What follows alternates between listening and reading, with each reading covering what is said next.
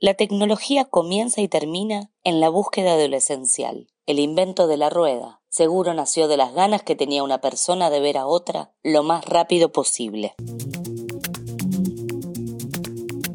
Muy buenas noches, sean bienvenidos a estos mares hambrientos por el aire de FM La Tribu.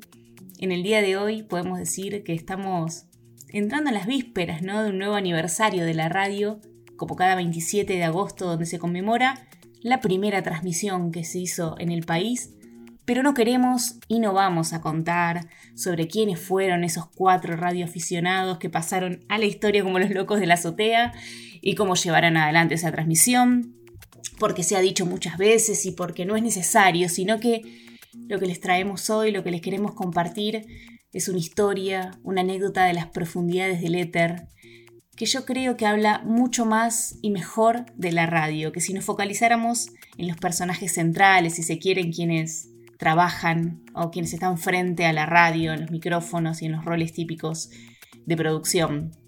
Y con esto me refiero a todas esas personas que construyen la radio quizá sin siquiera saberlo. Por ejemplo, Frascarelli. Ustedes se preguntarán quién es.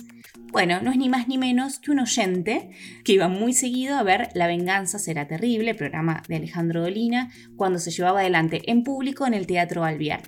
Frascarelli, que ni siquiera se llamaba así porque es un apodo que le puso Dolina eh, por un compañero suyo del colegio, cada viernes que se presentaba y ocurría alguna situación inesperada, algún ruido, algún silencio, algo que había que subsanar, Dolina lo señalaba para decirle, Frascarelli, esto es obra suya.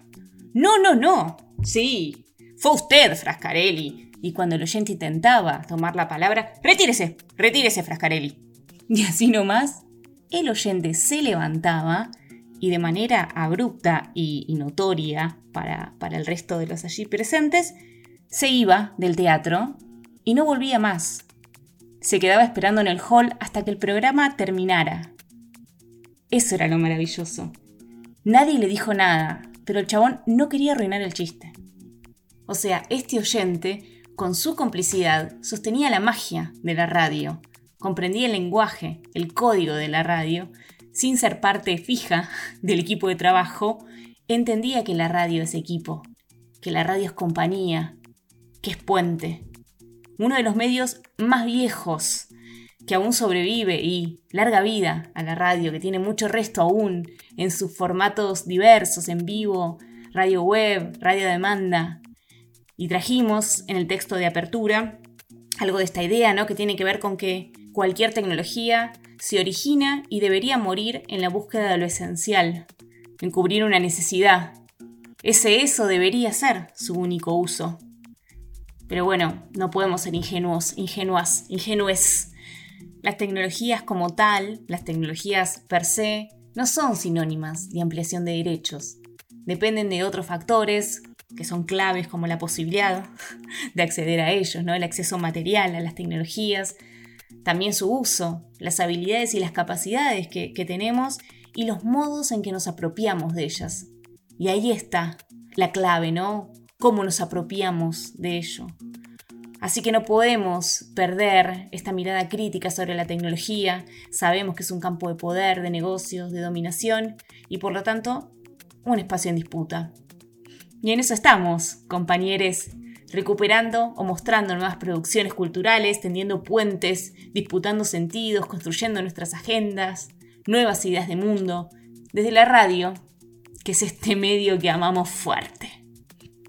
Esto es Mares Hambrientos y que no te tape la ola.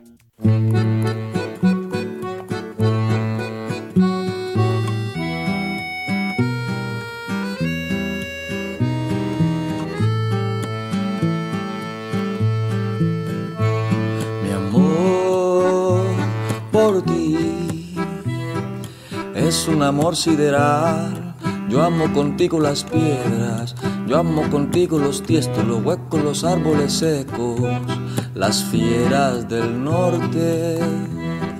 Yo amo contigo a la víctima y al criminal. Mi amor por ti es sideral. Mi amor por ti. Es un amor sideral. Yo amo por ti mis ahorros, mis puntos, mis deudas. Amo los fraudes, los trámites y las escuelas. Si te queda un cupo desierto, me subo a ese bus y nos vamos a ver lo que haya que ver, que lo que tú mires, bonito se mira, bonito si es.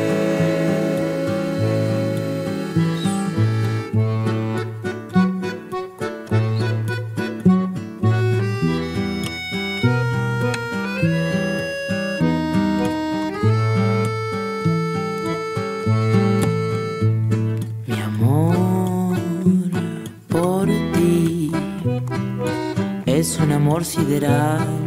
Yo amo la Z, la X, la Y. Yo amo la trampa y la ley. Yo amo el ceviche peruano, la yuca partida, las patas torcidas. Amo tu amante y tu ex. Yo amo tu amor unisex. Mi amor por ti es un amor sideral yo amo tus libros malditos, tus juntas, tus vicios, tus charlas eternas con él más allá.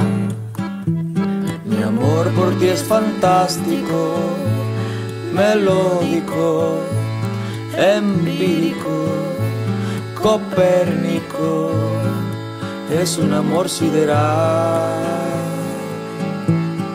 Si te queda un cupo desierto, me subo a ese bus y nos vamos a ver lo que haya que ver, de lo que tú mires, bonito se mira, bonito si es.